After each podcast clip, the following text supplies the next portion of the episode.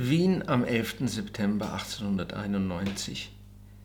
Lieber Freund, konnte Ihnen früher nichts angeben, weil ich selbst nichts wusste.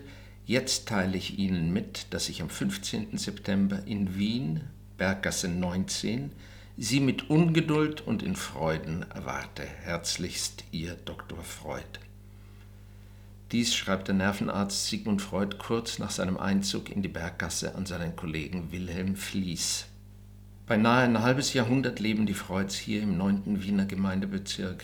Sigmund, Martha, sechs Kinder und Schwägerin Minna, Professor Freud, ordiniert hier und verfasst an die 20.000 Briefe, die sich unter anderem an berühmte Persönlichkeiten wie Thomas Mann, André Breton und Albert Einstein richten. Freuds Praxis in der Berggasse 19 avanciert zum Symbol für den Aufbruch in die Moderne aus aller Welt langen Anfragen ein, man will höchstpersönlich von Freud behandelt werden. Mit seinen neuen Methoden der Gesprächstherapie und freien Assoziation begibt sich Freud auf Spurensuche ins menschliche Unbewusste.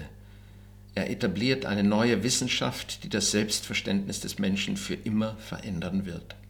Freuds Schriften werden zu Meilensteinen der modernen Kultur- und Gesellschaftstheorie. Der Vater der Psychoanalyse setzt sich für ein aufgeklärtes Miteinander ein. Unvoreingenommen berücksichtigt er die Stärken der Menschen ebenso wie ihre Schwächen. Bis heute dienen die Begriffe Es, Ich und Über-Ich der Erklärung unserer Persönlichkeitsstruktur. Das Unbewusste ist der Ort verdrängter Gefühle und Wünsche.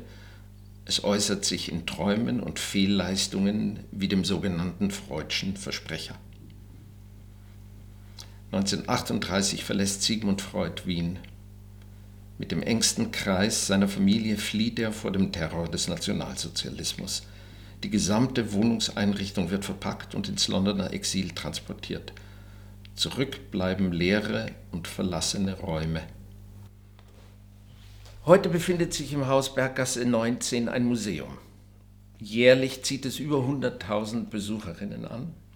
So steht dieser geschichtsträchtige Ort im Zeichen der Auseinandersetzung mit Freuds Leben, Werk und seiner bis heute andauernden Wirkungsgeschichte.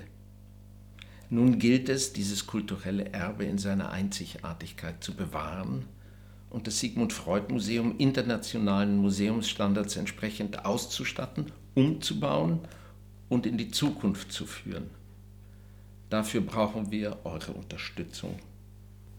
Helft mit und werdet Teil des Projekts Sigmund Freud Museum 2020.